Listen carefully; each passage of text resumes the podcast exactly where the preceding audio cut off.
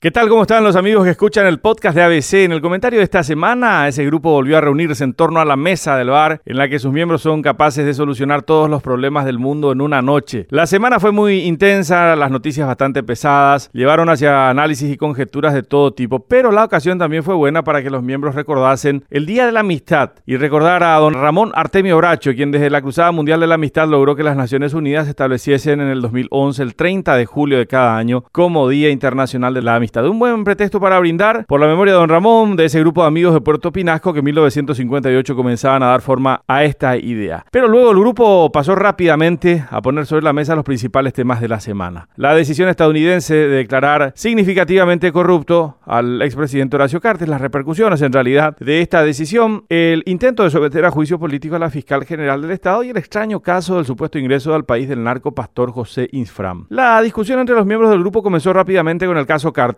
uno de los miembros de la mesa dijo que el presidente ya estaba acabado, el expresidente estaba acabado con la decisión de Estados Unidos e inmediatamente hizo que otro saltase diciéndole que esto era algo político, que vivimos en un país soberano y no tutelado y que sobre todo a la gente no le va a importar esto a la hora de votar, no le importan las denuncias de casos de corrupción, por lo que lo van a seguir votando a él el candidato que él eligió para las presidenciales. Allí inmediatamente se generó un guarará en la mesa, solamente acabó esto cuando uno de los miembros del grupo planteó lo del juicio político a la fiscal general del Estado. No tienen los votos, dijo, por eso se pasaron estirando toda la semana. Mientras que quien planteó lo del juicio desproticaba también con algunos, contra algunos liberales que siempre fueron funcionales a los colorados cartistas. Son vendidos, algunos ni siquiera se les conoce porque no hablan luego, remató. Lo que pasa es que del otro lado también hay una mezcla de diosa y pantera, le retrucó el más crítico recordando que muchos de quienes ahora apoyan el juicio político también fueron funcionales durante bastante tiempo. Volvió a generarse ese guarará en la mesa en medio de indirectas entre los miembros del grupo sobre sus simpatías políticas, sus ideologías y la crítica o condescendencia dependiendo de quiénes fuesen los protagonistas de los hechos políticos. El único que viene y va tranquilo es el pastor Infran, se le ocurrió bromear a otro más para tratar de distender el ambiente, recordando el extraño caso de este hombre cuyo ingreso al país fue registrado el 8 de julio, pero eliminado poco más de media hora después. Allí hubo corrupción y mucha plata de por medio, especuló uno, planteando un tema serio de discusión, mientras otro más hacía la pregunta de por qué Infran registraría su ingreso al país en un paso fronterizo, siendo que está prófugo y que desde el punto de vista legal ni siquiera salió de Paraguay formalmente. Fue ese el momento en el que el profe, quien como siempre escuchaba a todos antes de dar su punto de vista, se dispuso a hablar generando la inmediata atención de toda la mesa. Para muchas respuestas sobre las preguntas que acá plantean no tenemos la información completa, les empezó diciendo. Sobre el caso del expresidente hay una variable que es fundamental y que es la económica, siguió. Habrá que ver qué otra información tiene Estados Unidos y qué tipo de bloqueos puede llevar adelante. No olvidemos que siguen siendo una potencia mundial, económica y en el manejo de información y que ahora hablan de financiación del terrorismo y el crimen transnacional, algo que no perdonan desde los atentados del 11 de septiembre de 2001.